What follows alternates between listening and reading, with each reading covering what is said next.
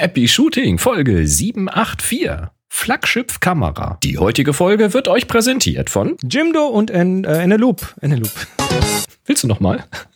Nee, lass laufen, lass laufen. Das ist jetzt Teil der Sendung. Los, zack, laufen lassen. Hier ist eine weitere Ausgabe von Happy Shooting, der Fotopodcast. Wir sind's wieder mit Happy Shooting, dem Fotopodcast. Wir sind äh, Chris Marquardt und Boris Nienke. Das bin ich. Der, der Boris äh, redet heute ein bisschen weniger als sonst und äh, Mein zweiter er Vorname ist Covid. Genau, wir, haben die Seuche im Haus. Ich bin manchmal auch sehr froh, dass wir hier quasi remote podcasten und nicht am gleichen Tisch sitzen. Ähm, heute ganz besonders. Also äh, dir gute Besserung und, Ja, danke. äh, und danke, dass du dich da trotzdem hier irgendwie in die Sendung reinwirfst. Das, ähm, Ach ja. Ich dachte mir, heute geht's noch. Wer weiß, wie es mir morgen geht. bist, du bist so, du bist so, äh, du hast jetzt erst seit zwei Tagen irgendwie Symptome und die sind nicht so schlimm im Moment. Nicht so schlimm tatsächlich, genau. So ein bisschen äh, Schnupfen, ein bisschen Hals. Ähm, leicht erhöhte Temperatur hatte ich gestern. Ähm, aber noch, Ja. noch nicht fiebrig, aber halt erhöhte Temperatur. Ja. Gut. Dann ja, drücken wir einmal die Daumen. Es, wir es wird. sind wir sind Happy Shooting. Wir haben auch ein Live, äh, eine Live-Begleitung hier und zwar von unserem äh, Slack und da von ganz vielen tollen Menschen, die uns hier Sachen äh, reinwerfen. Die tauchen auch hier manchmal unten auf dem Bildschirm auf. Wer das hier auf Video schaut, wer es nicht auf Video schaut, der ähm, schau, kann sich dann die Kommentare denken. Manchmal kommentieren wir es auch. Und äh, wir haben ein, ein Feedback, ein Feedback-Vehikel, das ist auf happyshooting.de slash hi. happyshooting.de slash hi. Und äh, das haben ein paar Leute wieder verwendet. Na, Und haben uns da Fragen gespannt. reingeworfen. Äh, ich mache mal hier kurz äh, die Fragerunde. Das, die erste kommt von Dirk. Hi, ich habe eine Frage bezüglich eurer nicht mehr benötigten Audio-Interfaces, falls ihr verkaufen wollt. Um welche Modelle handelt es sich und welche Preisvorstellungen habt ihr? Das hatte ich letztes, letzte Woche erzählt. Da haben wir ja über diese, ja, über die Thematik gesprochen, dass bei, bei uns ja sehr viel unbenutzte Technik rumliegt oder Technik, die nicht mehr benutzt wird oder Technik, die man sich gekauft hat und die dann nicht das, äh, ja, nicht so ins Volle getroffen hat. Und äh, da sind dann tatsächlich ja diverse Sachen. Dann habe ich gesagt, ich habe ein Audio-Interface. Das habe ich aber tatsächlich nicht mehr, habe ich mittlerweile festgestellt. Aber der Boris scheint da noch was zu haben. Was hast du, was hast du Das denn? ist Zeig ein mal in die Kamera. Neotech 192 Kilohertz DAC, ein Digital-to-Audio-Converter. Das ist äh, so einer. Ah, und der macht analog nach digital oder digital nach analog? Äh, DAC, digital nach. Oh, ähm, DAC, Digital Analog Konverter, okay. Ähm, ja, das, was ich hatte, das war so ein, so ein ganz fancy Teil, aber das habe ich tatsächlich doch mal zwischendurch irgendwo verscherbelt. Also Ich habe auch irgendwo ist nicht so, aber ich, ich muss tatsächlich die nächsten Monate mal äh, Zeug durchgehen, was was etwas zeitloser ist und auch nicht so, so nicht so akut schnell irgendwie äh, an Wert verliert. Weil da ist tatsächlich noch das. Das ist hier ein klassisches Audio-Device, ein USB-Audio-Device. Das ist ein U-Control UCA 202. zeigen. Das zeigen. ist dieses hier. Das sieht ja auch wieder mal fancy aus. Fancy schmenzi. Ne, das Na ist meines Wissens über Gut, USB also so richtig die großen, die großen super USB Audio Interfaces und so haben wir jetzt nur noch so, ja, so kleinere Sachen. Genau. Gut, Dieses, das ist das Audio-Interface, was ich hier mal für Studio Link geholt hatte, weil da brauchte man seinerzeit ein Audio-Interface dafür, was man dann anschließt. Stimmt aber was, ja. So, und jetzt noch der Uwe, der hat uns äh, was zu Pentax geschrieben und zwar Folge, äh, Feedback zur Folge 783. Pentax K70 versus KF. Na, da haben wir uns gefragt, was war, warum gibt es Ja, die überhaupt? ja, ja, ja. Weil das ist ja die gleiche Kamera, die hat eigentlich ein anderes Display und das war es eigentlich. Mhm. Schreibt er, eigentlich kann es nur einen Grund geben für die KF. Das vollkommen veraltete Display der K70 war nirgendwo mehr lieferbar. Deshalb gibt es jetzt ein Update. Kann durchaus sein. Möglich. Ansonsten scheint ja von den markigen Sprüchen von Pentax bezüglich der Luft nach oben bei DSLR nicht viel übrig zu sein. Oder man spart sich das auf für die Weiterentwicklungen der nächsten 20 Jahre. Und jetzt geht gleich weiter. Uwe lässt kein gutes Haar. Und Panasonic, die haben eigentlich mit der GX9 ein wunderbares Alleinstellungsmerkmal, was sie komplett vernachlässigen. Die bezeichnen die selbst als Kamera für den ambitionierten Amateur, der so Banalitäten wie eine Buchse für den Kabelauslöser fehlen. Eine wirklich geile, sehr kompakte Kamera, mit der man noch viel mehr machen könnte, wenn diese blöde Buchse da wäre.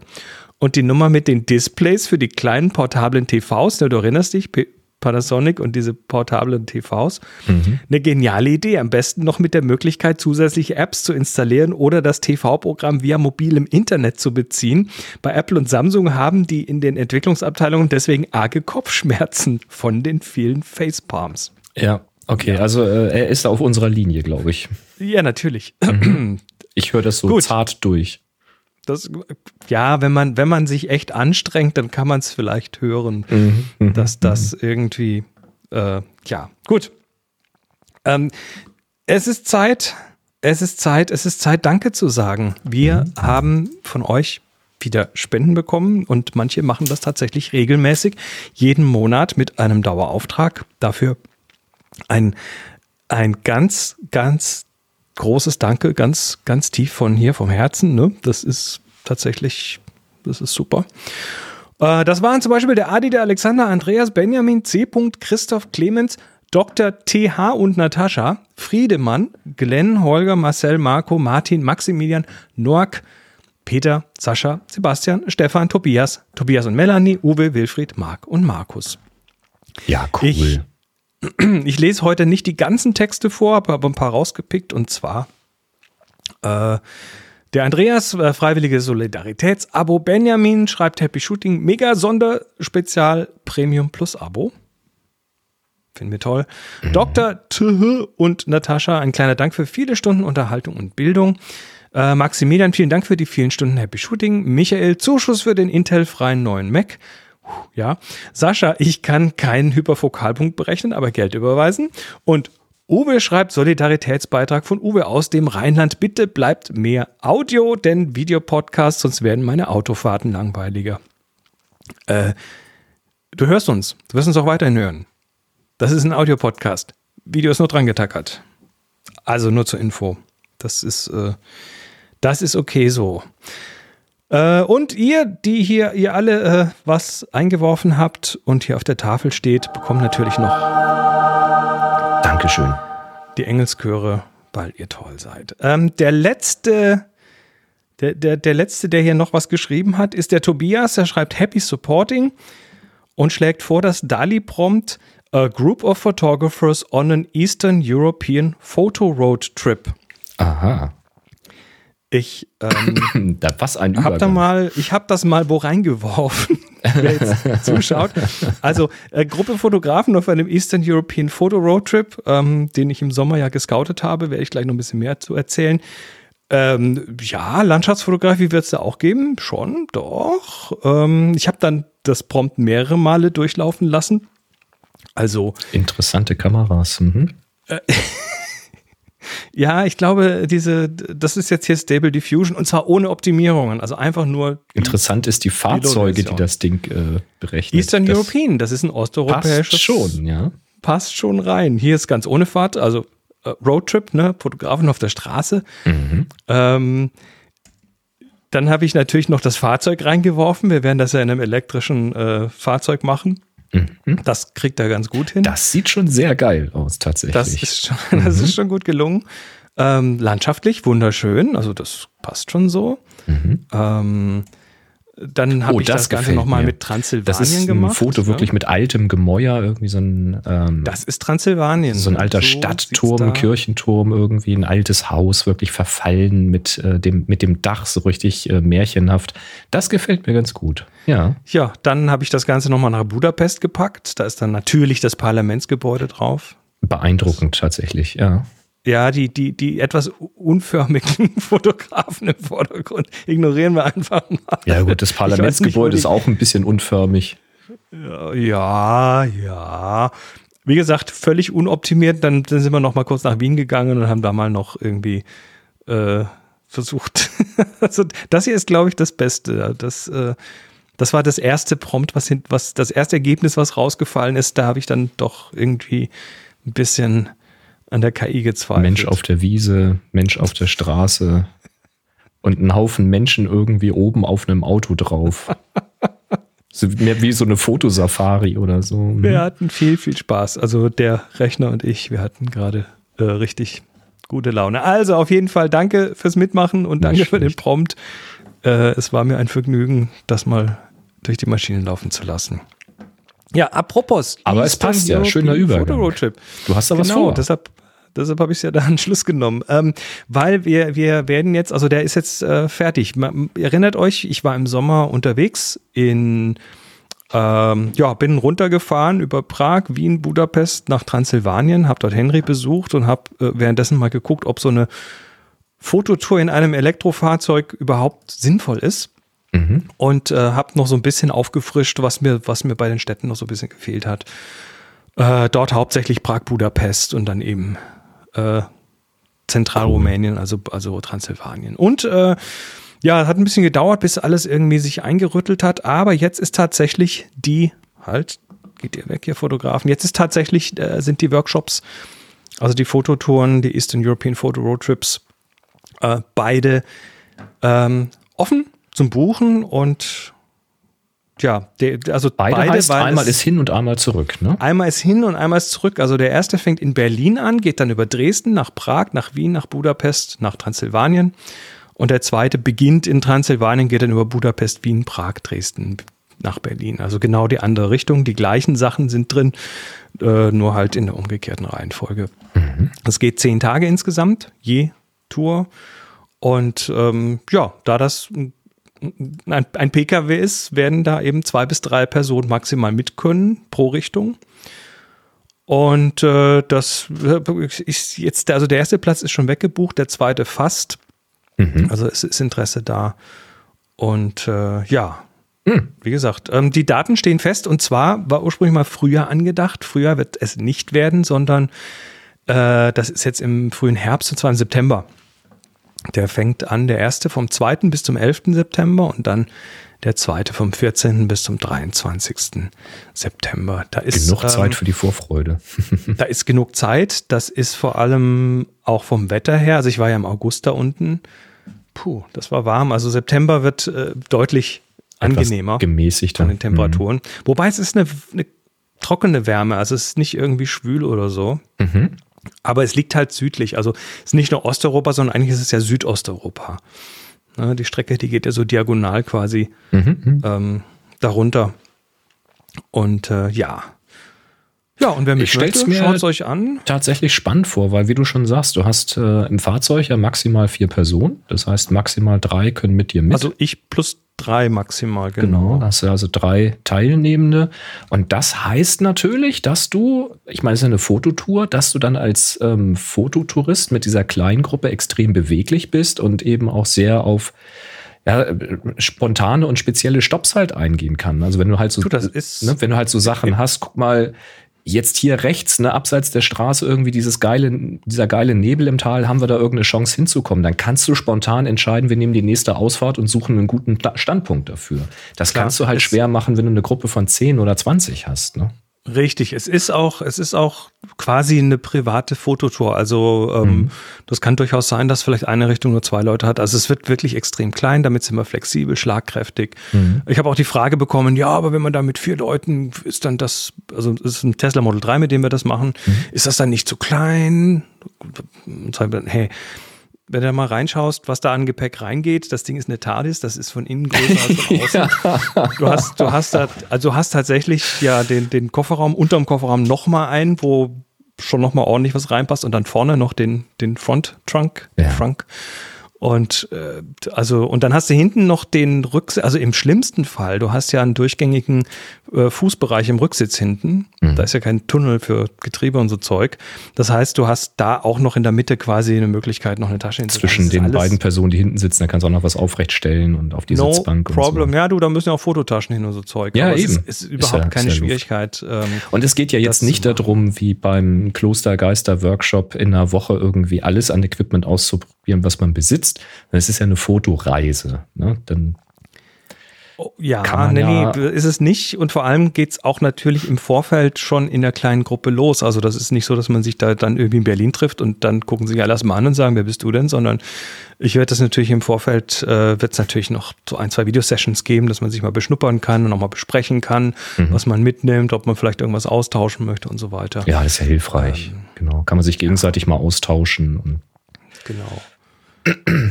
Ja, Ja, finde ich ganz äh, cool. Also wer Interesse hat mitzukommen, meldet euch äh, auf discoverthetopfloor.com. Das ist die Website discoverthetopfloor.com. Äh, sind die Sachen ähm, verlinkt und da sind auch noch mal ein paar Details mehr drin. Und vor allem ähm, könnt ihr da euch einfach mal auf die Liste packen, falls ihr wirklich Interesse habt, jetzt noch nicht genau wisst, dann packt euch auf die Liste. Und äh, für Rückfragen, ich äh, mache auch gern mal irgendwie einen kurzen Videocall oder so, dass man sich da mal bespricht. Das geht ja bei so einer kleinen Gruppe, das kannst du bei einer großen Gruppe nicht machen. Mhm, äh, das genau. kriegst du aber so bei einzelnen Leuten, bei drei, vier Leuten ist das immer überhaupt kein Problem. Also meldet euch, sagt Bescheid. Das Weihnachtsgeschenk. Da bin ich echt gespannt. Naja, ich bin, äh, ja, bin sehr happy, dass das jetzt alles äh, so zusammengekommen ist. Da war noch ein bisschen was mit. Weißt du, wir werden ja in Transsilvanien, äh, wird uns ja Henry begleiten, der lebt da. Mhm. Ne? Der ist Deutscher, der macht mit mir den äh, Curiously Polar Podcast und äh, ist eigentlich so arktischer und antarktischer Expedition Guide.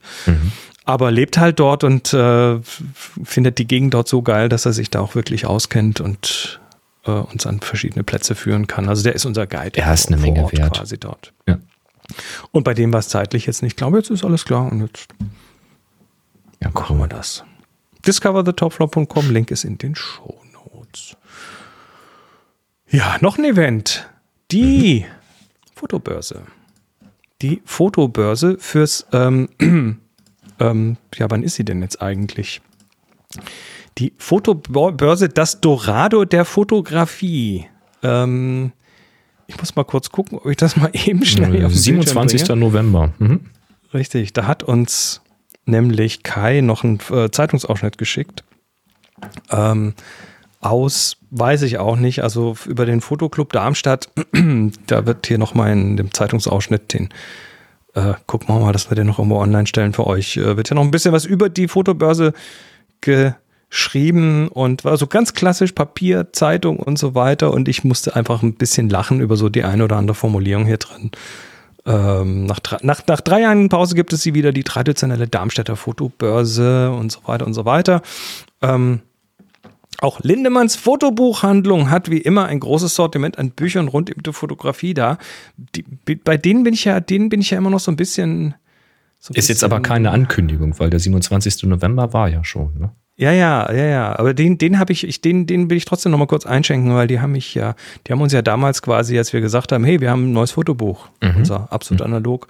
Und äh, wir sind auf der Fotobörse, sollen wir da nicht einfach irgendwo ein paar unterschreiben oder so? Ne? Könnt ihr welche verkaufen oder schreiben? Nö, wollen wir nicht. ja. Verschenkt. Das, das wäre so eine verschenkte Gelegenheit. Äh, besonders schön fand ich aber die Blitzgruppe ähm, des Fotoclubs oder der Leitung von Jörg Meisinger. Es wurde nämlich eine Balletttänzerin gebucht, die als tanzendes Fotomodell für zauberhaftes Flair sorgen wird. Lassen Sie sich überraschen. Das ist schön. Dieses Zitat hier finde ich, äh, ja. Na gut. Also wer da war, kann ja mal berichten. Bei uns hat es leider nicht hingehauen, aber nun gut. Finde ich tatsächlich sehr ästhetisch. Also TänzerInnen à la Couleur, ähm, das macht sehr viel Spaß, das zu fotografieren, weil die einfach wissen, ähm, wie sie ihren Körper anspannen können, ästhetische Posen hinkriegen. Wenn die fotografisch auch, ähm, auch ein bisschen schon was gemacht haben, ne? das merkst du ja auch bei Models. die Hilft, müssen es klar. auch lernen, die müssen auch äh, Be Bewegungen und ja, eben, wie du sagst, wo Spannungen sind und wie man die Foto, fototechnisch gut einsetzen kann. Aber das kriegen sie in der Regel hin. ne? Also auch völlig egal, ob jetzt Ballett oder ähm, Hip-Hop, Streetdance, alles Mögliche.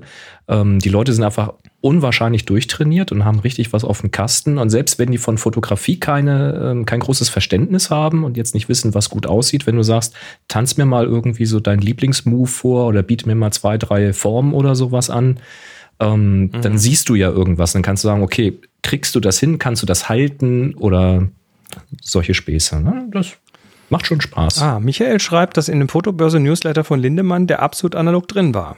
Na, immerhin. Na, immerhin. Wir hatten Vielleicht- äh, vielleicht- beim, bei den äh, Schlossgespenstern hatten wir ähm, ein Model, was auch Tänzerin war. Die hatte das halt auch drauf. Stimmt. Da haben die in einem Zimmer haben die auch ein bisschen Platz geräumt und dann hat sie auch so ein paar Sprünge gemacht und ein paar Figuren gemacht und das à la Bonheur. Na gut. Ähm, was haben wir denn noch in den News? Ach ja, eine, eine Karte. Eine Karte. Eine Karte, eine Speicherkarte. Ja, da war ich durch Zufall gerade äh, drüber gestolpert. Es geht um die Sony TAF und zwar über die SD-Karten, die UHS-2-Karten V90, also die schnellen Karten. Die Sony TAF-Karten, das sind erstmal äh, SD-Karten, die den Ruf haben, sehr robust zu sein. Da sind nämlich keinerlei bewegliche Teile dran. Das heißt, dieser kleine Schniepi an der Seite für den Schreibschutz, der fehlt einfach, den gibt's nicht. Und also wer von euch den regelmäßig benutzt, das ist die falsche Karte. Ich habe die in meinem Leben noch nicht benutzt, diesen Schieber. Und auf der Rückseite, wo die einzelnen Pins sind, da ist ja bei einer normalen SD-Karte sind so Kunststoffstege zwischen diesen einzelnen Pins, um die nochmal irgendwie voneinander zu trennen. Du zeigst das gerade schön in die Kamera, genau. Das sind so Kunststoffstege, die auch mal abbrechen können. Und die Das können ganz fies brechen und die können dann die, ähm, die Slots in den Kameras zusetzen. Das ist sehr, sehr unangenehm. Sowas hat Und- mir mal einen Kartenleser in der Kamera zerstört. Ja, das ist sehr unangenehm. Und die TAF hat das nicht. Also die hat diese Wie Stege die nicht. das? Sind die einfach nicht da? Die sind einfach nicht da. Warum gibt es diese Stege dann? Da muss jetzt Wenn man jemand sie auch fragen. einfach weglassen kann. Muss jemand Also- fragen, der die Dinger baut. Keine Ahnung. Ähm, und äh, generell ist das Gehäuse irgendwie verwindungssteifer und massiver gebaut und so. Also die machen da ähm, ganz groß Werbung, wie stabil die Dinger sind.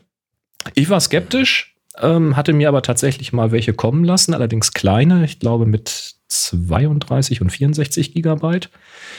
Und äh, benutze inzwischen nichts anderes, weil die V90 sind tatsächlich sehr, sehr schnell und ähm, ich hatte vorher keine UHS 2 SD-Speicherkarten.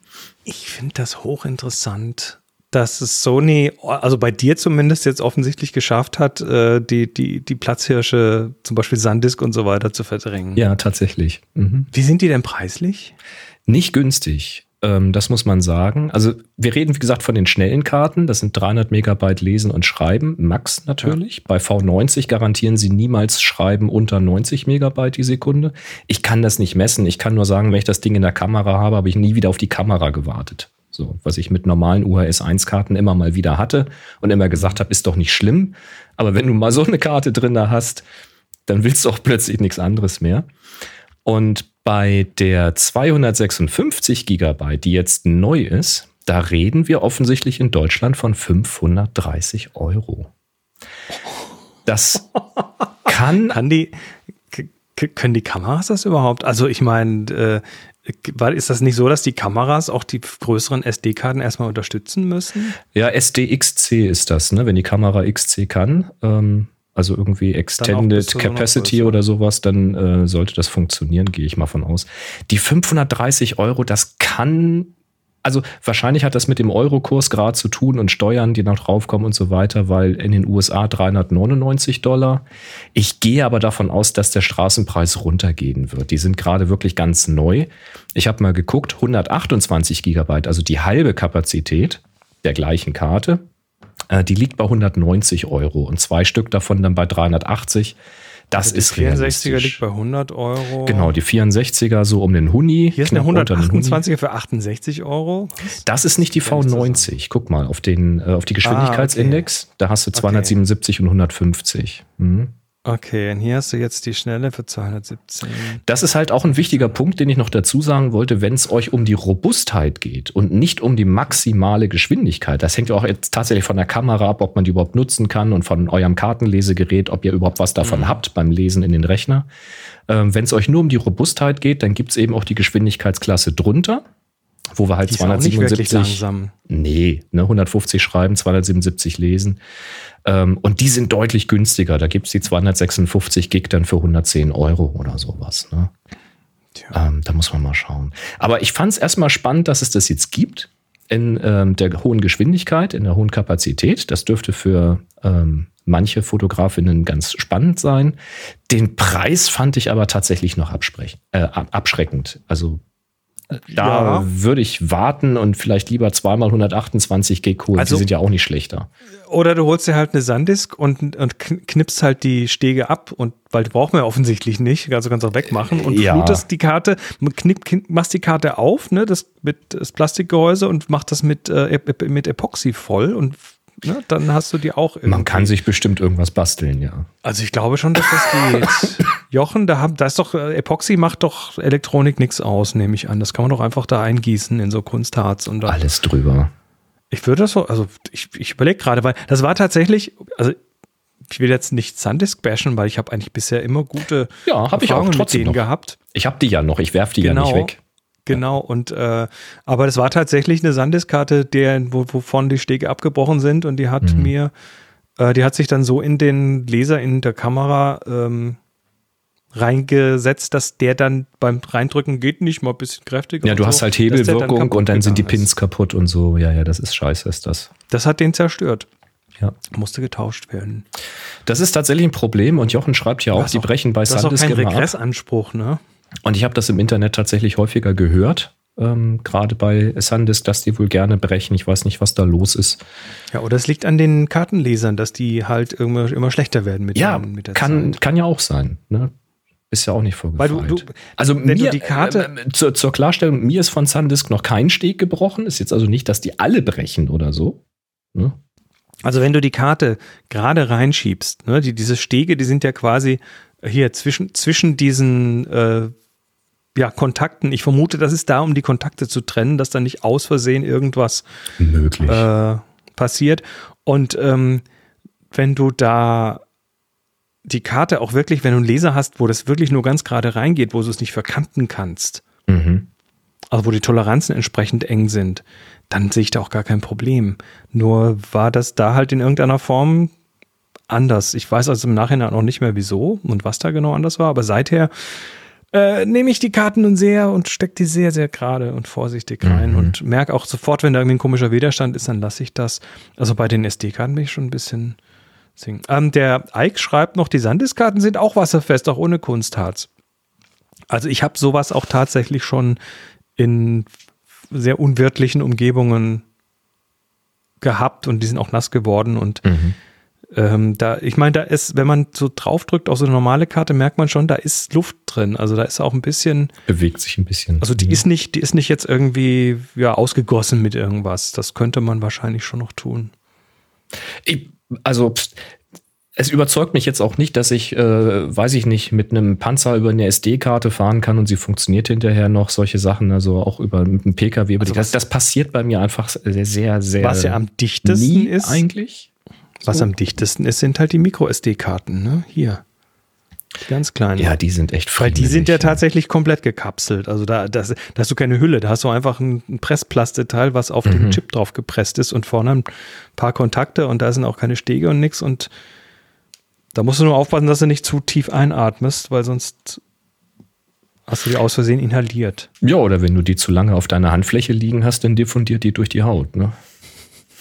Ja, Frank, Frank äh, waschen und schleudern kein Problem. Ja, das habe ich auch schon. Ich habe auch schon sowas hm. gewaschen aus Versehen. Ich würde es jetzt nicht empfehlen, aber man kann das, glaube ich, schon mal tun, ohne dass da allzu viel passiert. Ja. Ja. Wie gesagt, kein Bashing gegen Sandisk oder so. Ich habe halt, ähm, ich mag die TAF inzwischen halt ganz gerne und äh, ja. David hat, hat, eine andere Methode. Er schreibt, bei ihm sind die Karten fest in der Kamera und er holt sie holt die Daten lieber mit einem USB über die ja, Kamera runter. Kann man auch machen. Ist mir persönlich zu fummelig immer diese. Also das hängt ja von der Kamera ab. Ne? Bei Canon ist es halt so ein blöder ähm, Kunststoffprökel, um die Buchse für USB frei zu machen. Und dann brauchst du ein USB-Kabel und dann hast du die Kamera auf dem Schreibtisch rumliegen. Ne? Alles viel zu, viel zu friemelig. Aber da ist ja jeder Jack anders, ne? Na gut, kommen wir zum letzten News-Thema. Ähm, ja, über 20. Das Fotografix-Magazin spekuliert. Ja, nicht nur die, das ist so generell. Ne? Wenn man sich so ein bisschen im Internet umschaut, man spekuliert, was könnte 2023 passieren. Die Frage ist ja jetzt, es geht auf Weihnachten zu, ähm, wenn ich jetzt eine Anschaffung machen möchte, nicht weil ich sie machen muss, jetzt fürs Geschäft oder sowas, dann gilt sowieso, kauf, wenn du sie brauchst, also Kamera und Equipment generell, sondern wenn es jetzt um Hobby und äh, Freizeit geht, ähm, kaufe ich jetzt noch zu Weihnachten ein bestimmtes Kameramodell oder was ist denn da wohl so nächstes Jahr noch geplant? Und ähm, da so einen kleinen Überblick, was ich so gesehen habe, unter anderem hier bei Photographics, da können wir mal einen Beitrag von verlinken. Ähm, es gab zum Beispiel mal die leise Spekulation um eine Canon R5S, also analog zur 5DS, eine hochauflösende R5. Da wurde mit 100 Megapixeln oder mehr spekuliert. Ähm, Glaube ich inzwischen nicht dran. Auch das äh, Photographics-Magazin glaubt da nicht mehr dran. Warum? Da kommen wir gleich dazu. Und von der Canon R1, das ist ja auch etwas, wo einige drauf warten, so quasi als Flaggschiff, äh, Flaggschiff, Flaggschiff, Flaggschiff Flaggschiff-Kamera. Ähm, ja, so ist Covid. es. Ähm, Glaube ich nicht. Da wird ja auch immer mal wieder gemunkelt, aber da glaubt man, da kommt nichts. Also da wird R3 wohl erstmal weiterhin an der Spitze stehen. Ansonsten hätte man wahrscheinlich schon irgendetwas läuten hören.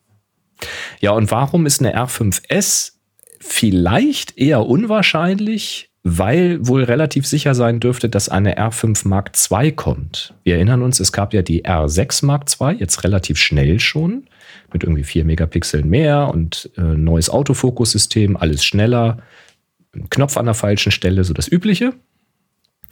Und da ist natürlich jetzt von auszugehen, dass sie auch eine R5 Mark II äh, produzieren werden und der ebenfalls ein Update verpassen werden. Und das dürfte ebenfalls in Richtung mehr Performance und mehr Auflösung gehen.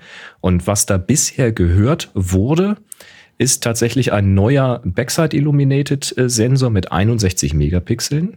Damit wären wir dann schon sehr hoch aufgelöst. Also klar sind es keine 100 plus Megapixel, aber ist dann die Frage, wie groß ist dann noch die Zielgruppe? Ähm, die R5 bisher hat halt 45 und dann auf 61. Naja. Sie soll schneller werden mit 30 Bildern im elektronischen Verschluss.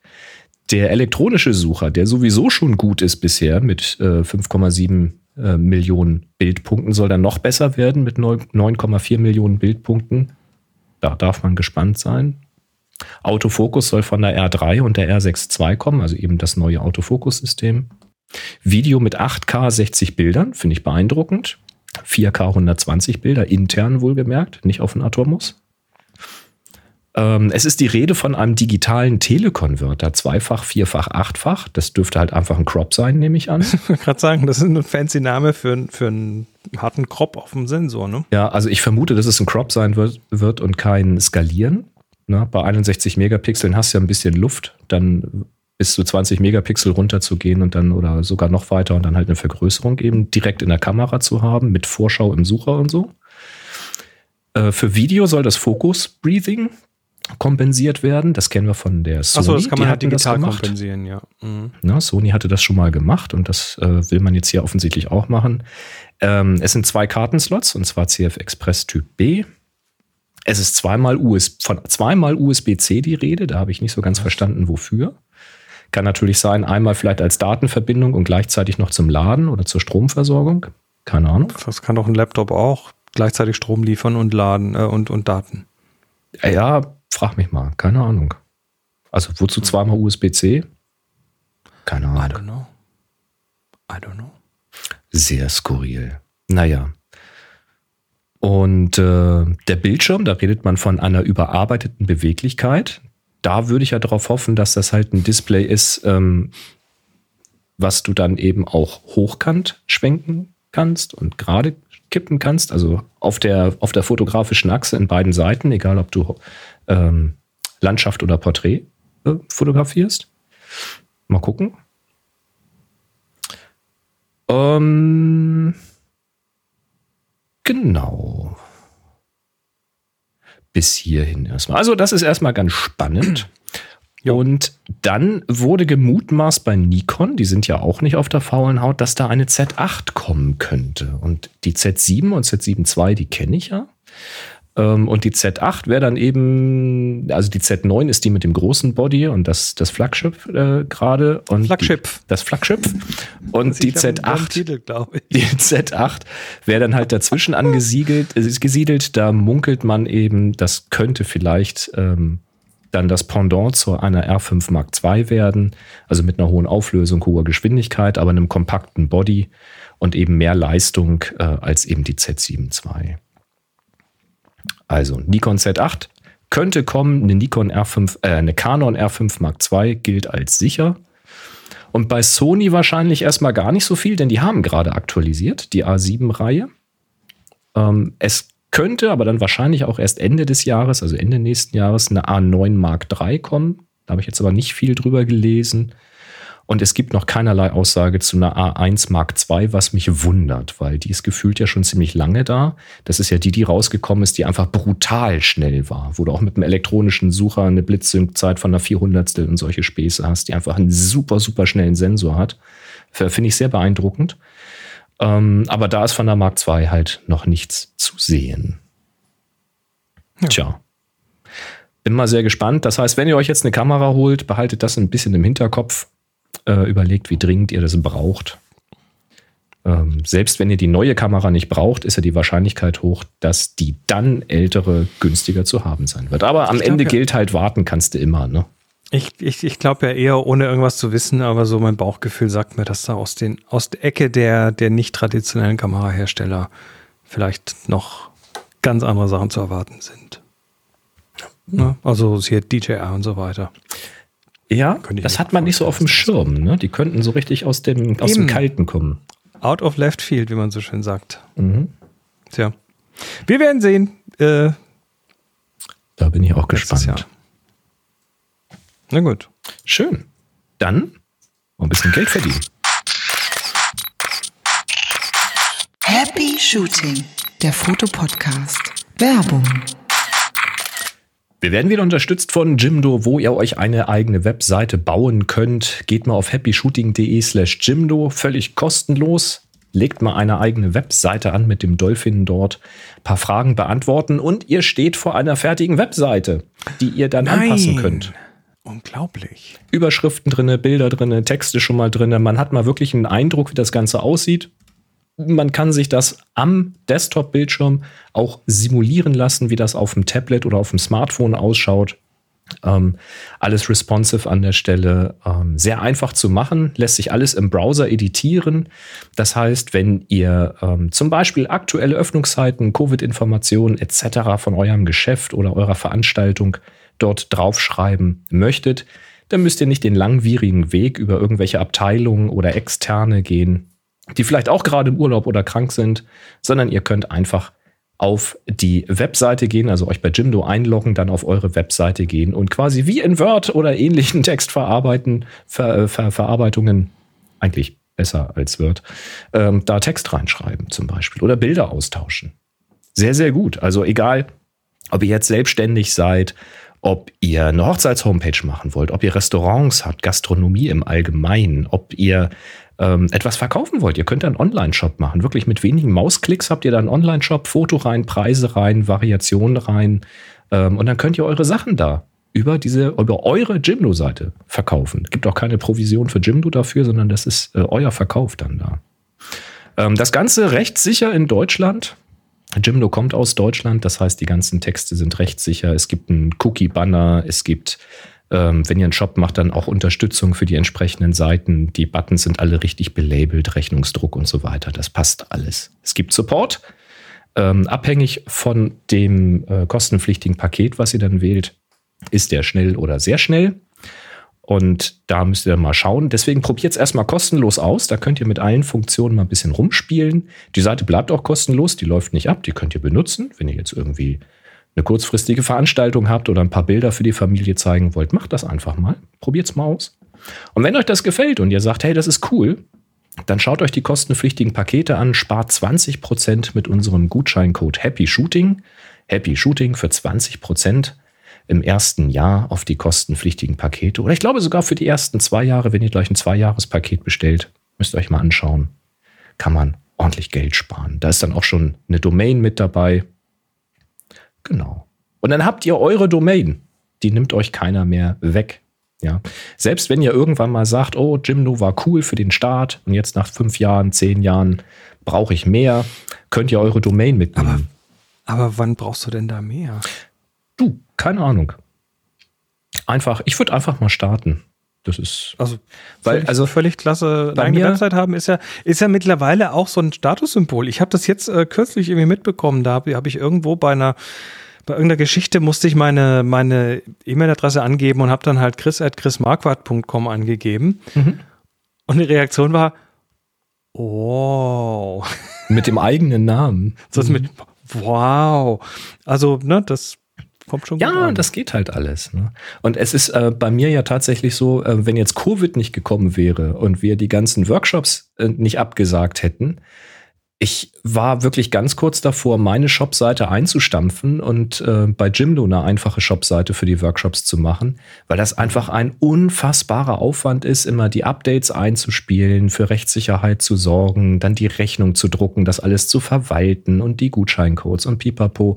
Da hätte ich mir, glaube ich, einfach so ein Paket bei Jimdo geklickt, hätte einfach unsere, unsere Shops eingestellt, ein paar Fotos reingeschmissen, hätte gesagt, ist jetzt so. Ja. Kannst ja die Rechnung auch noch äh, in, im geringen Maße zumindest anpassen.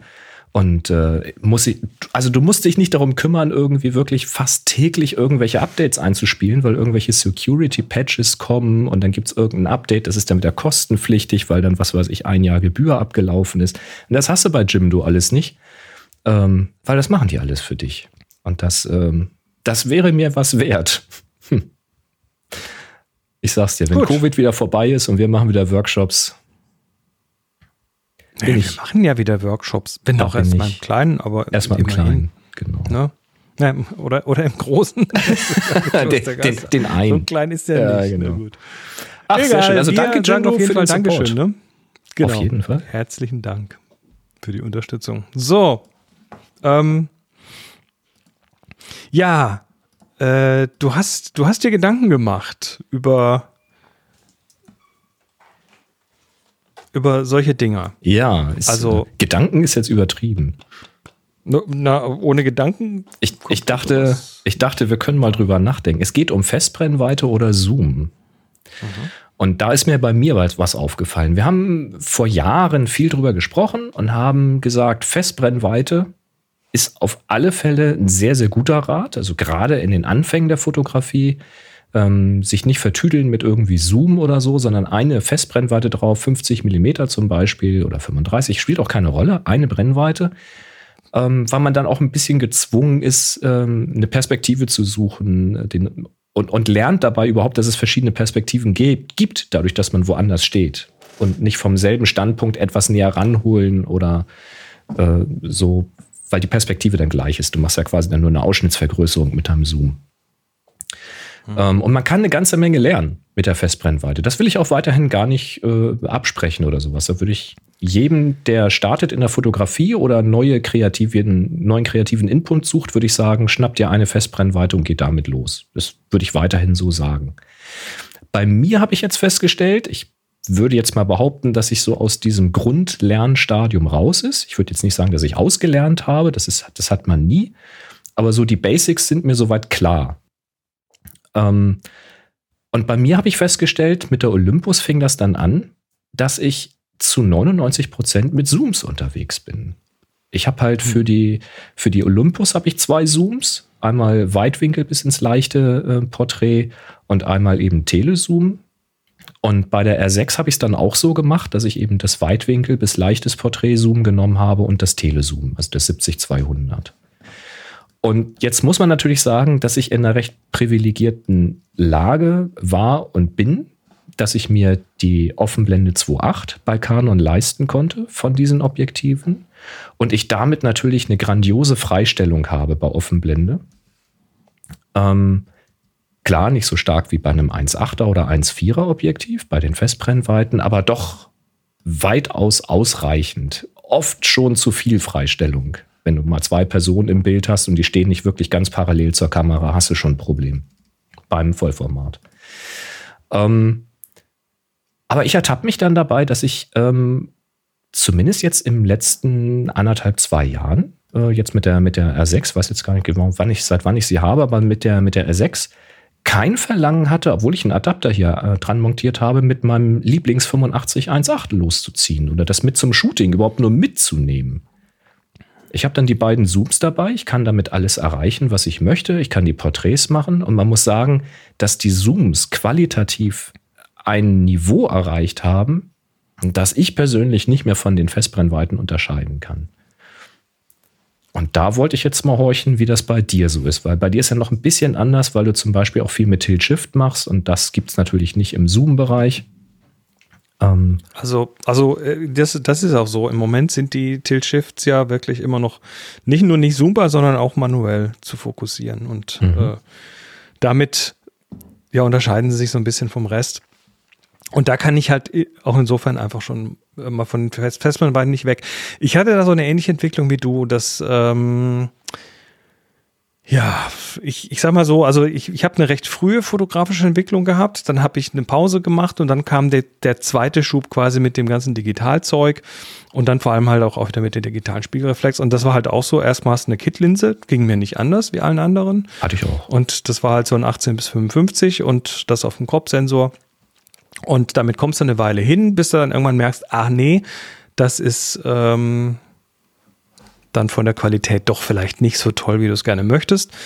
Und, äh, und dann ging bei mir so der Weg zur Festbrennweite aus erstmal nur aus dem Grund, ich möchte mehr Qualität, ich möchte bessere Bilder, ich möchte eine größere Offenblende haben und äh, ich möchte den, naja, den festbrennweiten Look haben. Ne? So das äh, wenig, wenig Schärfentiefe und so weiter. Und ja gut, das ähm, ist ja das, der Offenblenden-Look, ne? Ja, da mussten, da müssen durch das Offenblendental müssen alle mal durch, ne? Das mhm. ist halt auch so, das ist, das geht, das ist gleich das gleiche wie das HDR-Loch, ne? Das ist halt irgendwie es ist eine Entwicklungsstufe. Manche aber bleiben drin stecken. Was hast du manche für Offenblenden dann, wenn du sagst Festbrennweiten-Look, dann redest du ja von sehr starken Offenblenden. Na, da rede ich dann vom 5018 und, und solche, solche Geschichten, Geschichten, natürlich, ja, ja. Mhm. Und, und da muss man sich dann, oder da musste ich mich dann natürlich auch erstmal austoben, ganz klar. Und irgendwann habe ich aber dann festgestellt, und das ist eigentlich der Grund, warum ich heute hauptsächlich auch noch Festbrennweiten zum Lernen empfehle, dass die Festbrennweiten gute Lehrer sind, weil sie mhm. einem den, die, die Brennweite beibringen. Was macht ein 50 Millimeter? Was macht es auf einem Crop-Sensor? Was macht es auf einem Vollformat? Wie ist das mit dem 24er? Wie, was, was geschieht da mit dem Bild? Weil es ist ja nicht nur irgendwie dass da halt der Bildwinkel größer wird, sondern es ändert sich Schärfentiefe, es ändern sich andere Dinge und durch die mhm. Schärfentiefe und durch den Winkel ändern sich dann wieder die Proportionen der Dinge zueinander in der Tiefe und so weiter. Also du hast ja, eine Brennweite hat ja einen Einfluss und wenn du immer, immer zoomst, dann verstehst du nicht oder dann dauert es länger, bis du verstehst, was das 50er genau dir gibt oder was das 24er dir gibt.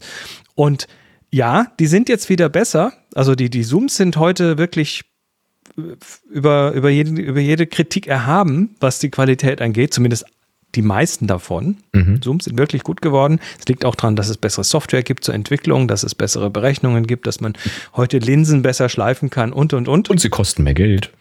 Und sie kosten mehr Geld und dann hast du noch irgendwelche Nanobeschichtungen und dann hast du plötzlich einfach irgendwie ähm, mhm. So heute Zoom-Linsen, die Linsen. Heute Zoom-Linsen, die früher auf, äh, auf äh, nur, also Zoom-Linsen Zoom von der Qualität, die früher nur die Festbrennweiten hinbekommen haben. Mhm, so rum. Definitiv, ja. Und nachdem mir die Festbrennweiten das gesamte Spektrum der, der Brennweiten verinnerlicht haben, habe ich auch überhaupt kein Problem mehr, wieder zu den Zooms zu gehen, mhm. weil ja, ich weiß jetzt, ich brauche die, ich, ich brauche nicht oft dieses, oh, um Gottes Willen, ich zoome jetzt hin, um das Bild zu framen. Das mache ich nicht, sondern ich bin eher so der, ich will, das ist, oh, das ist jetzt aber mit 24 am geilsten. Mhm. Und dann ist es mir relativ egal, ob ich ein Zoom-Objektiv habe, was die 24 kann und dabei gut ist, mhm. oder ob ich eine Festbrennweite mit 24 habe ähm, weil ich habe die 24. Also ja, es ist komm, halt, wenn du, wenn du einmal verstanden hast, ne? was die Brennweite tut und was die Perspektive tut, dann bist du mit dem Zoom halt plötzlich sehr flexibel, weil du kannst dann plötzlich dastehen und kannst dann ähm, proportional die Hintergrundgröße im Verhältnis zur Motivgröße mit in, deine, in dein Gedankenspiel mit reinnehmen und kannst sagen, genau. ich möchte aber, dass der Kirchturm hinten im Verhältnis zum Motiv größer ist. Also muss ich weiter weggehen und brauche mehr Brennweite. Wie schön, ich habe ja ein 70-200 drauf, dann mache ich das halt mit 200 das Bild. So. Richtig. Das kannst du halt machen. Wenn du jetzt nur mit dem 8518 unterwegs bist, dann kannst du sagen, oh, ich kann den Kirchturm komplett wegblenden, ja, in die Unschärfe. Aber ist ja vielleicht gar nicht das, was du willst in dem Augenblick.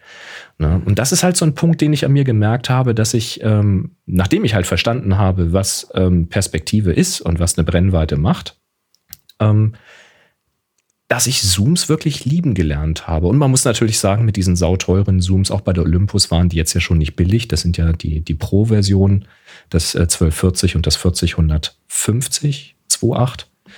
Ähm, aber ja, ich mag die einfach. Also die, die Qualität, also es, ich, nie habe ich ein Bild verloren, weil das äh, von der Bildqualität her nicht gereicht hätte. Ähm, und immer war ich froh, dass ich äh, also wenn ich zwei Objektive, äh, zwei Zoom-Objektive dabei hatte, habe ich ja quasi vier Festbrennweiten dabei. Ne? Also bei der Canon R6 habe ich dann ja zum Beispiel immer ein 24 und ein 70 drauf oder ein 70 und ein 200 gleichzeitig mhm. drauf. Also die Zwischenstufen, ich weiß nicht, ob die irgendjemand benutzt. das kann ab und zu vielleicht mal passieren. Ähm, aber da ertappe ich mich tatsächlich dabei, dass ich oft an den Extremen arbeite, weil ich es halt sehr weitwinklig haben möchte oder eben telig haben möchte. Ähm, Tja. das fand ich interessant, weil das ist mir gar nicht so bewusst geworden, bis ich neulich mal wieder drüber nachgedacht habe. Nur leider können diese Zooms halt das hier. Ja, tilten und shiften können sie nicht. Nicht, ne? Das ist Der halt nochmal eine ganz eigene Ästhetik, die du damit nicht hinbekommst. Da gab es übrigens die Frage im Slack, ob, das, äh, ob du das weißt, ob es technisch nicht möglich ist, äh, Zooms mit Tilt-Shift zu machen oder ob es einfach keiner baut. Ich glaube, das ist zu aufwendig und der Markt ist zu klein. Also ganz einfach, du kannst das, du kannst das ziemlich sicher hinbekommen, ähm, genauso wie du da auch äh, den, also es gibt ja schon ein Patent von Canon mit, äh, mit Autofokus für die Dinger. Mhm. Und im Zoom, also es ist mit Sicherheit irgendwie machbar. Zumindest in Grenzen ist das sicher machbar, aber das, das wird so komplex von, von, der, von der Umsetzung her, dass das keiner mehr bezahlen möchte. Das mhm. ist glaube ich, eine ökonomische Geschichte. Ich bin mir sehr sicher, dass es da bei den bei den Designerinnen und Designern, die da in den optischen Studios sitzen und äh, sich Objektive ausdenken, dass da schon welche gibt, die sagen, oh, das würde ich mal total gerne machen. Mhm. Das wäre mal ein Projekt. Aber dann gehst du zum Chef und sagst, äh, hier kommt Zoom, Tilt Shift und dann sagt die, geh weg. Ja, da sind wahrscheinlich Steuer. viele Parameter, ne? Gewicht und ja, Konstruktion, Qualität, Abdichtung. Ich habe ja für das äh, Micro Four Thirds habe ich einen Tilt-Adapter, wo ich halt alle möglichen Canon-Objektive dann draufsetzen kann. Und da habe ich ja das 17 bis 40 von Canon, das EF draufgesetzt und das es macht schon Spaß, wenn du tilten kannst und einen Zoom hast. Laurent hat das natürlich eine valide Frage. Sagt, warum soll ich den shiften und zoomen? Dann nehme ich gleich die, gleich die kleinere Brennweite. Das Shiften ist ja bei den kürzeren Brennweiten sinnvoll, weil die hm. Linien dann eben parallel genau, weil bleiben, du nicht nach oben hältst. sehr schnell verkippen, ne? weil die hm. sehr schnell verkippen können. Ähm, richtig, Laurent, klar. Aber äh, ich denke jetzt so Tilt-Shift, ne? ich denke also an die Kombi aus Tilt und Shift. Und je ja. länger die Brennweite, desto mehr Sinn macht dann der Tilt, der bei kürzeren Brennweiten ja bedingt nur Sinn macht. Und bei den kürzeren Brennweiten ist halt der Shift das Wichtigere, wo dann mhm. ähm, der Tilt nicht mehr so wirklich viel bringt. Ne? Und wenn du jetzt den Shift simulierst durch eine kleinere Brennweite und einen anschließenden Crop, dann verlierst du schon einiges an Auflösung. Ist jetzt die so, Frage, ja, ob das relevant das ist, aber. Na gut, ich glaube, wir werden es. Ähm Bin mal auf Kommentare gespannt. Könnt ihr mal auf happyshooting.de hi, könnt ihr mal kommentieren, wie das bei euch so aussieht. Seid ihr auch wieder auf Zoom, nachdem ihr das mit den Festbrennweiten mal kapiert habt? Oder habt ihr Festbrennweiten einfach lieben gelernt? Also ich habe zum Beispiel auch noch ein Makro für das ähm, ähm, Micro Four Thirds, das 60 mm Makro, was einfach sehr, sehr geil ist. Da gibt es einfach kein Äquivalent als Zoom dafür äh, völlig klar, dass man das dann dabei hat, wenn ich weiß, ich muss irgendwie nah ran. Ähm, aber sonst, hm. Hm. Hat mich selbst überrascht, weil ich halt sonst halt diese 1,8er oder 1,4er halt auch geliebt habe und dachte, wenn naja, ich jetzt nochmal Geld ausgebe, dann gebe ich vielleicht was für 1,2 aus und dass ich jetzt mit 2,8 aber als Zoom unterwegs bin, das hätte ich mir auch nicht träumen lassen. Genau, schreibt uns auf happyshooting.de slash hi. Genau. Oder slash ahoy. Ähm, ich habe noch, eine, hab noch eine interessante Story, die hier gerade durchkam. Und ähm, äh, die hat mich deshalb interessiert, weil ich da schon war. Und zwar geht es um eine Fotografin, Kitia Pawlowski, mhm.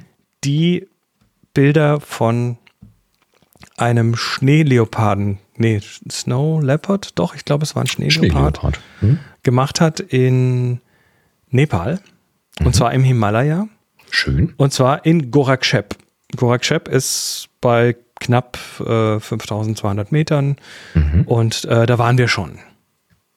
Und ja. Ist das auf dem Weg zum Basiscamp oder wo ist das? Das ist der, der, der letzte Ort vor dem Basislager, von dem unteren Basislager. Mhm. Da brauchst du dann noch mal ein paar Stunden bis zum Basislager. Das war früher mal das Basislager, das wurde aber dann weiter rüber verlegt. Okay. Und da ist jetzt quasi, ja, da sind jetzt äh, ein paar Häuser und da ein paar Gästehäuser und so weiter. Also da kann man dann ähm, unterkommen. Wir haben da tatsächlich gezeltet. Das war, das war die geilsten Nächte überhaupt. Ähm, naja, auf jeden Fall ist der, also Kitja Pawlowski ist eine junge Frau, die äh, da Bilder von einem Schneeleoparden gemacht hat. Mhm. Und ähm, hat also dann erzählt, sie, sie hätte da irgendwie 103 Meilen ge, ge, gewandert, um da diese Bilder zu bekommen. Und die Geschichte klingt auch erstmal einigermaßen plausibel, wenn auch nicht sehr wahrscheinlich.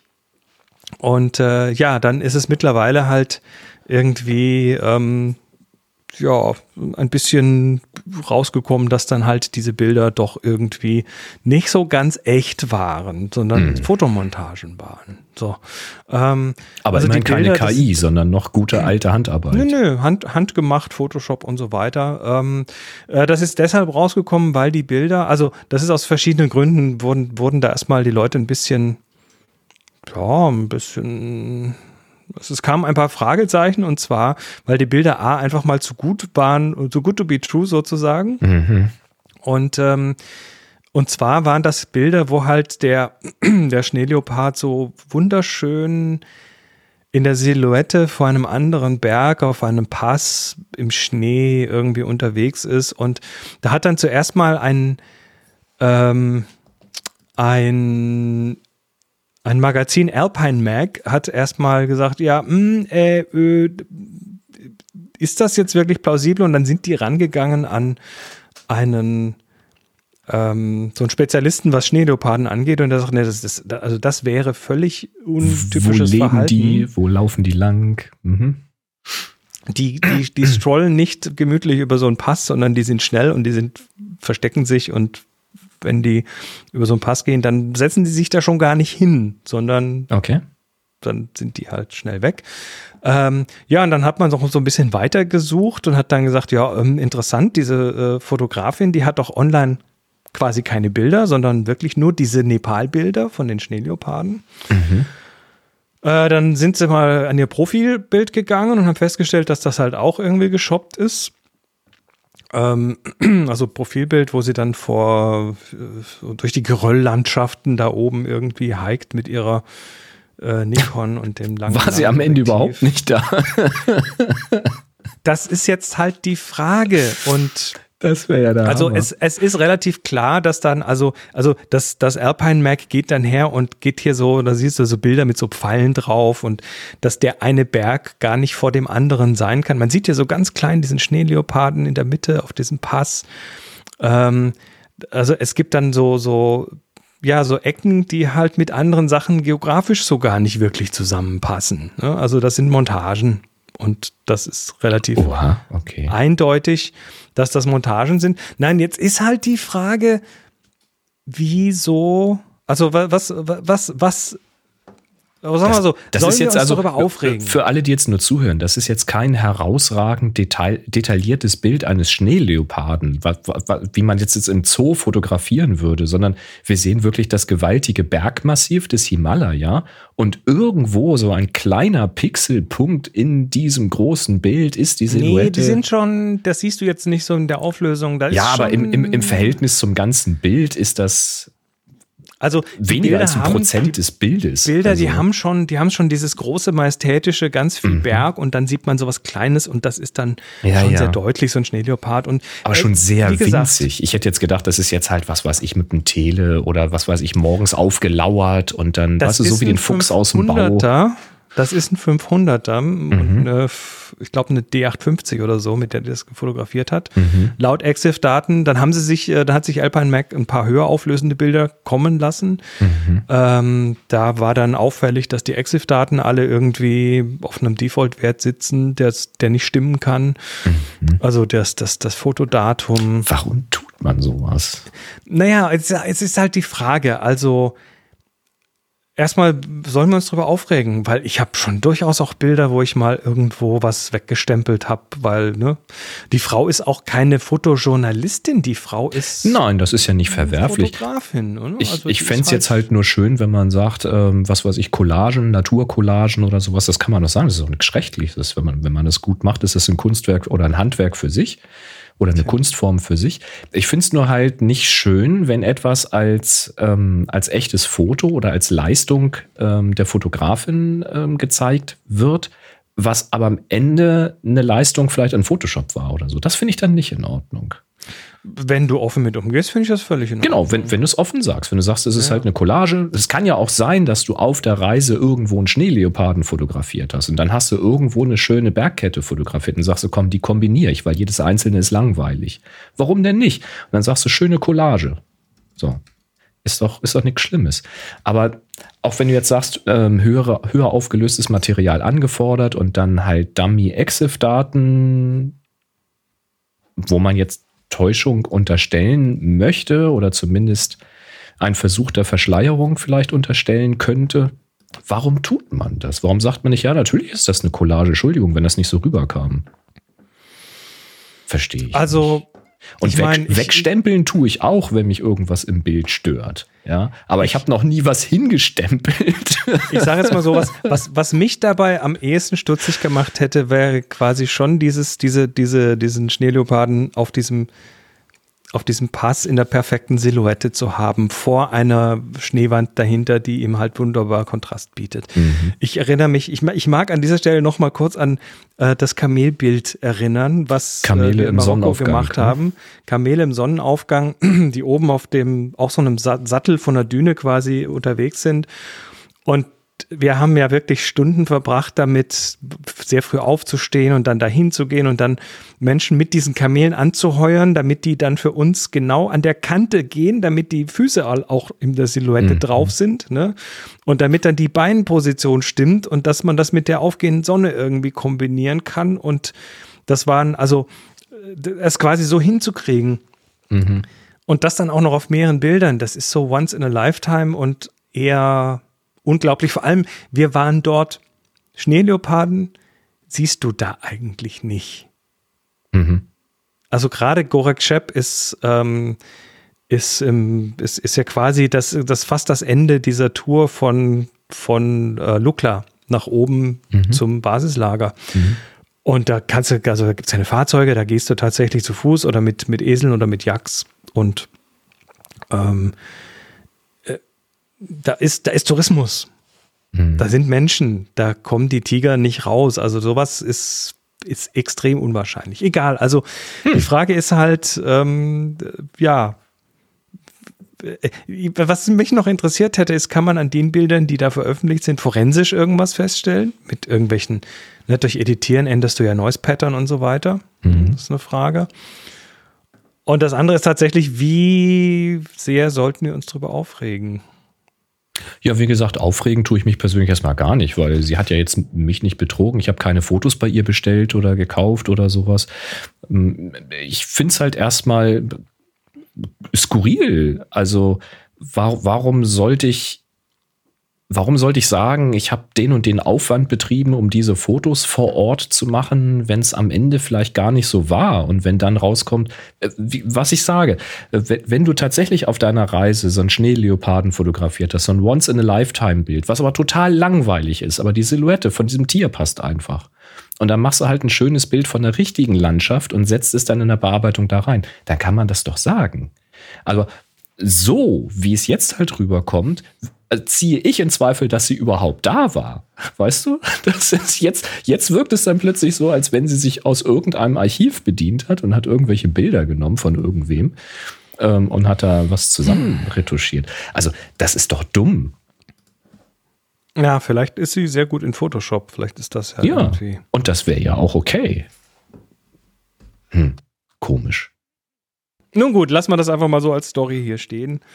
Ähm, ihr könnt Falls euch mal da durchlesen. irgendjemand Das ist, das, genauere Details hat, vielleicht geht die Story ja weiter, vielleicht klärt sich da ja noch die irgendwas. Story ist auf jeden Fall, äh, soweit wird da schon spekuliert, dass die Frage gestellt wird, ob es die überhaupt gibt oder nicht. Oder ob das eine Kunstfigur Ah, ob ist. das eine Kunstfigur ist. Das wäre natürlich ein cooler Kniff. Ja, das wäre dann schon wieder. Na gut. Ja. Ähm, lass uns mal Vielleicht zu den schreddern sich die Bilder ja kommen. auch, wenn man sich die länger anguckt. Genau. Da gab's ja auch Lass mal uns mal einen. zu den Fragen kommen, dann, damit die Sendung heute für dich nicht so lang wird. Sehr gut. Ähm, Der Jürgen hat gefragt, äh, könnt ihr mal in einer der nächsten Sendungen auf die Unterschiede der Eneloop-Akkus eingehen? Shoutout an Eneloop. Ähm, wann die schwarzen, die blauen oder die weißen Eneloops in der Fotografie einsetzen, Das- zum Beispiel Blitzgeräte, Blitzauslöser, fände ich ganz spannend. Das steht ja auf den Akkus so ein bisschen drauf, wofür die gedacht sind. Also auch Ja. von ihren Kapazitäten her. Es gibt ja durchaus so Sachen wie zum Beispiel eine Fernbedienung, die braucht einfach äh, deutlich weniger Kapazität als ein Blitz, der halt dicke Kondensatoren laden muss zum Genau, Beispiel. will dafür lange, lange halten, weil wird immer nur mal ab und zu auf die Fernbedienung drauf gedrückt und du willst die nicht alle Nase lang wieder aufladen. Und du kannst die mit niedrigerer äh, mit niedrigerer Leistung kannst du auch öfter laden. Ne? Die haben Ganz mehr genau. Ladezyklen. Das sind die auch so blauen dann. Also die blauen sind so tatsächlich so für so Fernbedienungsgeschichten und alles, was tatsächlich wenig Energie braucht, aber einfach lange rumliegt. Aber da würde ich mich tatsächlich, das sind so Piktogramme drauf für Sachen, wofür die gut sind. Und Mhm. ich würde mich da tatsächlich erstmal dran hängen, weil das machen die ja nicht umsonst da drauf. Aber wir können es ja kurz erwähnen, ist ja nicht verwerflich. Ne? Also die blauen für die Fernbedienung, das ist äh, prädestiniert dafür. Die weißen sind die Allrounder. Damals gab es nur die weißen, deswegen habe ich auch einen ganzen Sack voll. Ähm, genau, das sind die Klassiker. Äh, die schwarzen sind die Pros, die haben ein bisschen mehr Kapazität noch.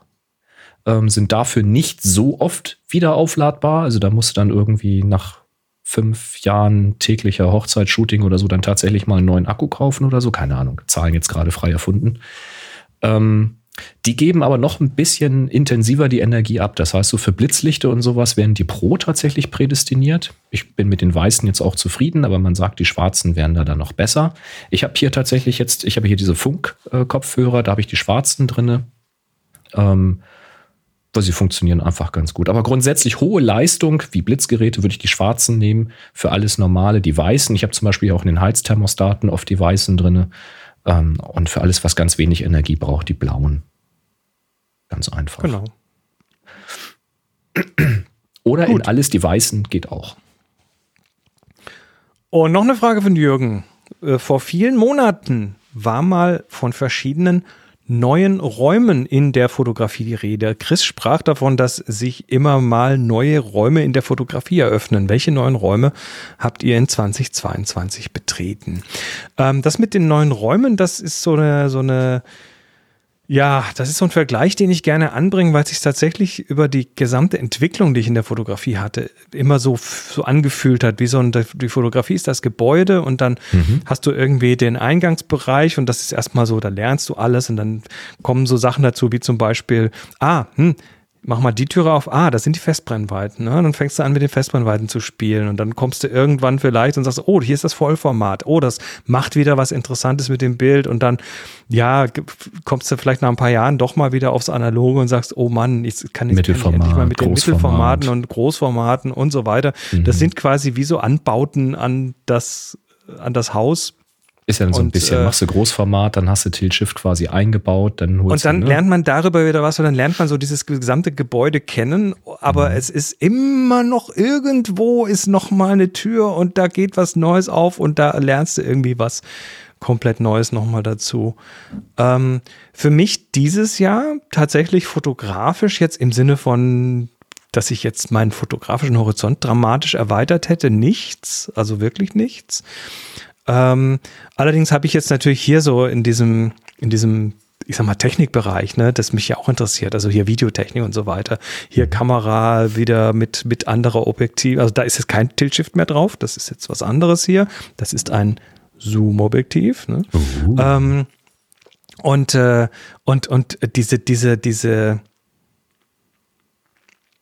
dieses, dieses Arbeiten, was ich bisher hatte mit dem Desktop und dem Laptop und dem Hin- und Her-Synken und dem, äh, ne, ne, was sich jetzt plötzlich alles komplett auf einen Rechner nur noch beschränkt. Und das ist eine dermaßen, das ist eine dermaßen frische Brise hier gerade, was das Thema angeht. Und äh, das Optimieren der Technik im Sinne von, also ich kann jetzt hier tatsächlich die, die, so eine Sendung, so eine Live-Sendung, wie wir sie hier machen, die kann ich jetzt mit einem Knopfdruck in fünf Sekunden starten und dann auch wieder stoppen. Das war vorher war das irgendwie hier noch fünf Minuten da und dort noch was einrichten und dort und was weiß ich. Das war sehr komplex und das habe ich mir jetzt auch dank dieses einen neuen Systems jetzt sehr, sehr vereinfacht. Und äh, wir könnten jetzt übrigens auch nur drei oder vier Leute hier mit, also wir können jetzt auch mehrere Leute in der Sendung sein. Das ist jetzt alles möglich plötzlich durch diese Vereinfachung. Und äh, ich, ja, ich bin da, äh, also ich habe, ich habe, ich erschließe mir neue Dinge, aber sie sind nicht immer unbedingt jetzt äh, die hohe Fotografie zum Beispiel. Ähm, Jochen sagt, im Moment sehen wir gerade zwei Hochkant-Videos. Ja, hochkant, aber eigentlich, eigentlich ähm, quer, ne? Nur, dass wir halt auf den Ist Bildschirm passen müssen Ja. und dass wir auch ich sag mal, den Frame einigermaßen füllen wollen. Das ist ja auch so fotografisches Verständnis irgendwie. Mhm.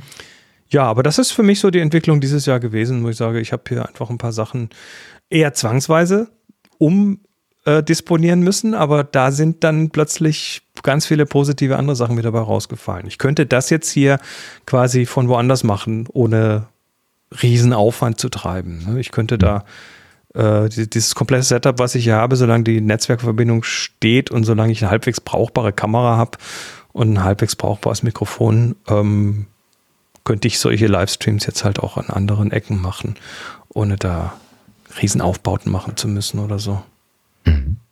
Mhm. Ja. Naja, und was ich so zumindest bei dir mitgekriegt habe, ist, dass du ja auch so im äh, Bereich des Coachings in diesem, ähm, in diesem Video- und Live-Video-Bereich gegangen bist. Ne? Da hast du ja über deine Ja, Webseite auch schon Coachings ähm, angeboten. Also das, das läuft dann eher so im Beratungsbereich. Ne? Ich habe äh, ich hab schon jetzt auch diversen, also ich habe ähm, naja, dieses Jahr, auch letztes Jahr schon so ein, zwei Podcasts aus, der- aus der Taufe mitgehoben. Also bei anderen Firmenpodcasts, wo ich äh, beratend tätig war. Äh, ich habe auch ein paar Projekte gehabt, wo ich ähm, Beratung gemacht habe für ja, das, was wir hier machen, so Remote äh, Audio und Remote Videoproduktion, weil es gibt ja immer mehr auch Firmen, die sagen, wir möchten jetzt podcasten. Der Podcast ist in und äh, das merkst du. Und wenn, wenn da jetzt plötzlich irgendwie die Frage im Raum steht, ob man das jetzt auch ordentlich macht oder ob man das nur Audio macht oder ob man, der, der Begriff Podcast, der bedeutet heute auch ein paar andere Sachen, als er vor 15 Jahren bedeutet hat. Das heißt, heute ist da sowas wie, naja, YouTube kann auch ein Podcast sein, wenn man das. Das stimmt. Ja. Mhm. So, also wenn man da irgendwie, sagen wir mal, so eine Regelmäßigkeit reinbringt, dann darf man es auch vielleicht Podcast nennen. Und, ähm, und das ist natürlich so, das ist eine Challenge, sowas äh, von null auf irgendwie ja, in, den, in die Welt zu setzen. Und ich bin dann, ich, ich, ich habe dann so das ein oder andere Mal quasi Hebamme gespielt an der Stelle, ein bisschen mitgeholfen. Finde ich gut. Podcast Hebamme. Remote Hebamme.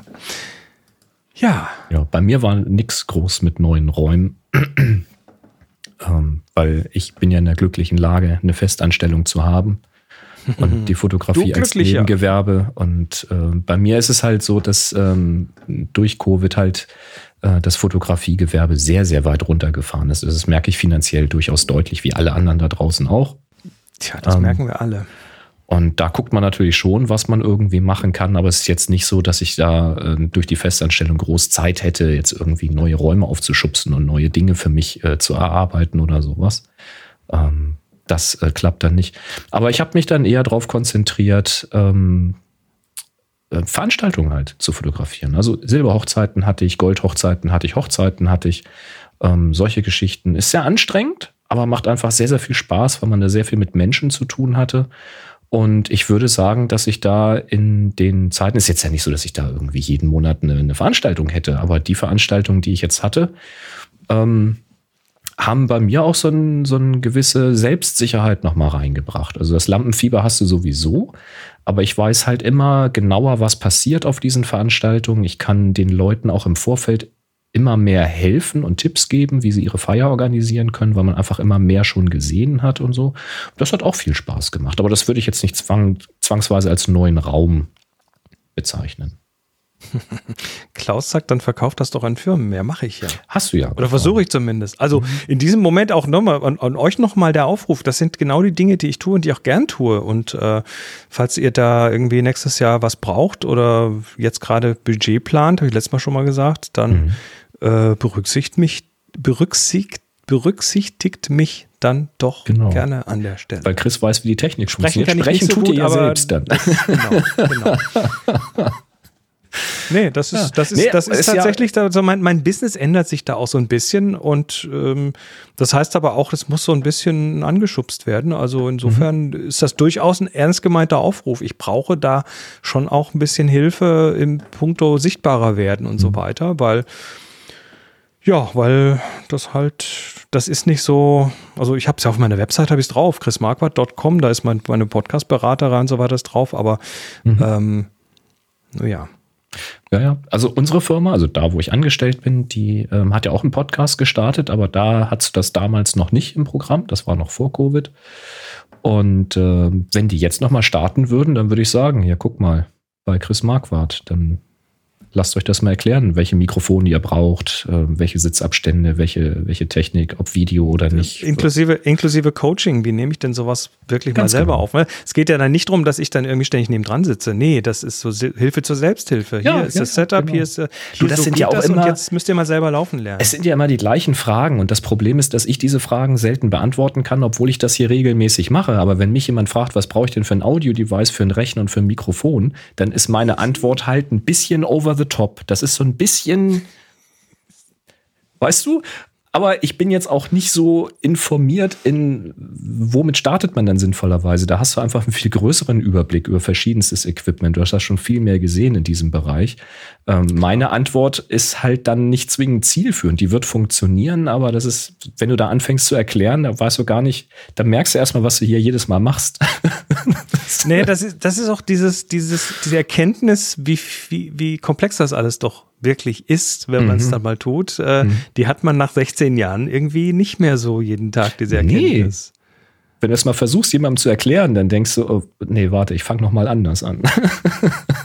ja, ich habe, ich habe, ähm, pass mal auf, jetzt, wo wir gerade dabei sind, also ähm, ich habe hier das Thema Podcast Consulting hier tatsächlich mal, ich habe mal versucht, das Ganze so ein bisschen in eine ja, in eine Struktur zu bringen. Und da hast du halt wirklich so Pre-Production, Recording, Post-Production, Publishing, Marketing und die unterteilen sich jeweils nochmal in irgendwie mhm. fünf, äh, drei bis fünf bis sechs verschiedene Überlegungen. Mhm. Also du hast da eine beliebige Komplexität drin und kannst das auch beliebig komplex machen oder du kannst es dir tatsächlich halt vereinfachen lassen von jemandem, der sich auskennt und der dir einfach die, die Hürden irgendwie schon ja, mal genommen hat für dich. Ne? Bei mir haben sie halt auch gefragt, was machen sie denn mit dem Mikrofon? Weil sie sitzen dann in einem großen Raum und es heilt dann. Und was machst du denn da? Man legt ein iPhone und in die Mitte vom Tisch und nimmt dann damit auf. Ja, ne? zum Beispiel. Kann ja funktionieren. Ne? Aber unter Bedingungen halt. Ne? Und ja. ein Lavalier-Mikrofon kann ja funktionieren. Aber machst du dann Funk oder machst du Kabel? Willst du beweglich sein vor der Kamera oder nicht? Und am Ende hilft einfach ein Raum, der akustisch bearbeitet ist. Und dann kommst du von Hölzchen auf Stöckchen. Da habe ich gesagt, du, ich kann dir jetzt wirklich so ein paar Tipps geben, aber. Aber da würde ich jetzt ein paar Stunden dran sitzen, um das mal irgendwie ja. alles. Und wenn du das damals schon angeboten hättest, dann hätte ich direkt die Karte rübergereicht, hätte ich gesagt, wisst ihr was, da textet den mal an, der erklärt euch das. Habe ich noch eine Karte? Ich habe irgendwo habe ich noch Karten. Hatten wir neulich drüber gesprochen. Leute, macht Visitenkarten und habt sie dabei. Seid nicht wie ich und habt sie zu Hause liegen, weil ihr das Auto gewechselt habt, sondern do habt sie dabei. do as I say, not as I do. So ist das ähm, nämlich. Gut, lassen wir das Cool. mit der Fragerei mal. Wir haben noch einen Termin. Oh, das ist schön. Ding, ding, ding, ding, ding. Den Terminkalender. Ding, ding, ding, ding, ding, ding. Und zwar hat uns der Helmut einen äh, Termin reingelegt und zwar von, äh, von in der Galerie West. Hab ich hier das Covid oder hast du das? Ich kann heute nicht reden. Das ist, äh, Ist ansteckend. Wir sind ziemlich dicht zusammen hier mit den Bildern. Wahrscheinlich digital angestecktes Covid. Äh, Galerie Westlicht in Wien in der Westbahnstraße vom 17.11. bis zum 12.02. ist nämlich eine Ausstellung von Ernst Haas, The Art of Seeing, eine Werkschau des österreichischen Reportagefotografen Ernst Haas, der als Pionier der Farbfotografie gilt. Und das in der Galerie Westlicht in Wien. Also geht In da Wien. zahlreich hin und äh, geht auf jeden Fall auch gerne auf happyshooting.de slash Kalender. So sieht das hier aus und da sind die Termine drin und ihr könnt euch da einfach mal reinklicken und sagen, ich hätte am, oh, was weiß ich, am hier am 17. Dezember hätte ich gerne mal irgendwas angeguckt und dann sind da die Termine drin und dann könnt ihr schauen, Cool. was da so drin ist. Oder habt ihr einen neuen Termin, dann klickt einfach dort auf neuen Termin eintragen und werft ihn uns hier ins Formular und dann landet das hier bei uns und wird dann Tolle Sache. entsprechend von, äh, äh, von Rainer in den Kalender gepackt. Vielen Dank an So dieser Stelle nochmal dafür. Genau, herzlichen Dank. So, und jetzt haben wir noch eine toll. neue Aufgabe. Ja. Und zwar eine neue Aufgabe wurde gewählt. Es ist Virus geworden. Haha. Äh, Virus läuft vom 1.12. bis zum 15.12. Das bedeutet, dass ihr im Zeitraum vom 1. Dezember 2022 bis zum 15. Dezember 2022 loszieht und ein neues Foto macht zum Thema Virus. Das Ganze ladet ihr dann bei Flickr hoch, stellt es dort in die Happy Shooting Gruppe und vergebt den Tag HS Virus. Tja. Ist Und auch damit mehrdeutig. wären wir jetzt- Bin ich mal gespannt. Ist ja mehrdeutig, bin ich mal gespannt. Das kann alles Mögliche sagen. Also sehr schön. Genau, das ist äh, die wichtige Frage von David, ob jemand ein Raster-Elektronenmikroskop hat, dass er da mal Virenbilder macht. Vor allen Dingen ein Raster-Elektronenmikroskop. Vorher mit Gold bestäuben, das Virus. Muss man tun, ja. Hast du noch Ähm, eine, eine Schlussfrage irgendwie? Ja, ich, ich, hätte, ich hätte noch eine Frage, die hat uns der Felix noch über happyshooting.de slash hi reingepackt und da hat- dachte ich, das packen wir mal ganz an den Schluss. Er schreibt nämlich unter einem Instagram-Post, schreibt Christian von einer kurzen Langzeitbelichtung. Was ist eurer Meinung nach eine kurze Langzeitbelichtung und wie grenzt sich die gegenüber einer langen Kurzzeitbelichtung ab? Ab wann ist es eine, Lang ab wann ist eine Langzeitbelichtung lang? Ähm, Okay, also was Ich- ist lang und was ist kurz? also meine Definition ist relativ einfach. Eine, eine kurze Langzeitbelichtung ist, wenn man sie noch aus der Hand schießen kann, Echt? Okay, da habe ich eine ganz andere Definition. aber sie spannend. eigentlich schon zu lange ist. Also man braucht eine moderne Kamera mit irgendwie acht Blenden, Bildstabi, Ibis und so weiter. Und dann ist es eine kurze Langzeitbelichtung. Eine lange kurz näher. Hm, ich glaube, wir werden keine Antwort finden. Also meine Definition sieht ja ein bisschen anders aus. Ähm, für mich ist ja erstmal alles eine Langzeitbelichtung, was ich nicht mehr freihand halten kann. Also wenn ich ein Stativ brauche, um die Aufnahme nicht mehr zu verwackeln, dann ist es eine Langzeitbelichtung für mich. Und ich würde jetzt definieren, eine kurze Langzeitbelichtung ist eine, die ich in der Kamera noch einstellen kann. Also üblicherweise bis 30 Sekunden. Alles, was darüber hinausgeht, wo ich also mit Bulb arbeiten muss, ist eine lange Langzeitbelichtung. Ich glaube, die Frage war so ernst nicht gemeint, Boris. Aber ist okay. Macht Du wolltest eine Antwort haben. Macht ihr doch mal uns was in die Kommentare. Happy Shooting 784 oder auf happyshooting.de slash hi. Was ist für euch eine kurze Langzeitbelichtung oder lange Kurzzeitbelichtung? Wir sind in der Woche wieder da. Vielleicht, wenn es Boris wieder besser geht. Bis dann. Bestimmt. Macht es gut. 3, 2, zwei, 1. Eins. Happy Shooting. Shooting.